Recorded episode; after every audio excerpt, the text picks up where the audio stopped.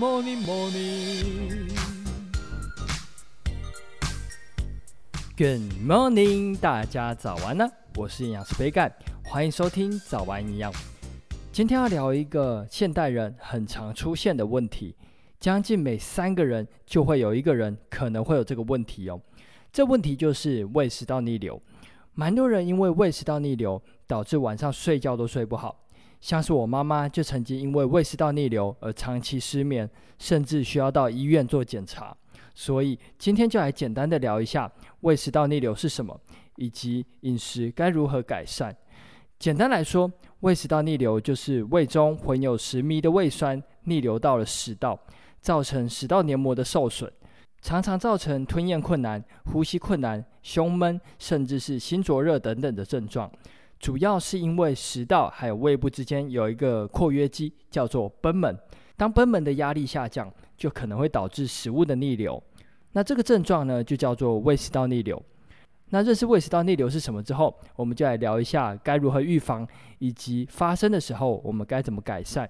那如果平常胃就很容易不舒服，但是不到胃食道逆流这么严重的话，就要特别注意底下的这几点了。那首先最重要的就是要调整饮食习惯。建议每餐一定要定时定量，不要有一餐没一餐，或者是某几餐吃的特别少，这样子都会影响到胃酸的分泌。那再来就是每餐吃七分饱就好，吃得太饱会让贲门括约肌的压力下降，导致胃酸更容易逆流。那再来饮食习惯里面有一个最重要的一点，就是睡前两个小时不要吃东西，因为我们睡觉是躺着。睡前吃东西的话呢，就很容易造成食物的逆流，所以要特别注意。那介绍完饮食习惯之后，就要来聊一下饮食的禁忌。基本上，饮食的禁忌就是指胃食道逆流发生之后要避免哪些食物。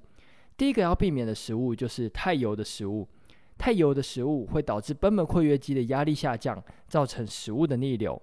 那第二个要避免的呢，就是精制糖的食物，精制糖会增加胃酸的分泌。加重胃食道逆流的症状。那在第三个一定要避免，就是酒精以及咖啡这两样饮品都会增加胃酸的分泌，所以胃不好的人一定要注意。那最后再分享两个观念给大家。第一个就是抽烟会导致贲门括约肌的压力下降，也会增加食道癌、口腔癌、胃癌的风险，所以胃不好的人一定要戒烟。那再来建议，有胃食道逆流症状的人，睡觉的时候可以左侧躺，因为胃部构造的关系，左侧躺比较不会造成胃酸的逆流哦。那简单的分享一些观念，希望可以帮助到大家。长期胃不舒服或者是胃酸逆流的朋友，可以来改善症状哦。那今天早安养就到这边喽，希望可以帮助到大家。那节目尾声来打个小广告一下。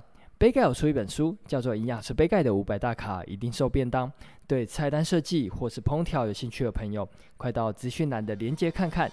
有任何问题或是鼓励，也都欢迎在底下留言。最后，祝大家有个美好的一天。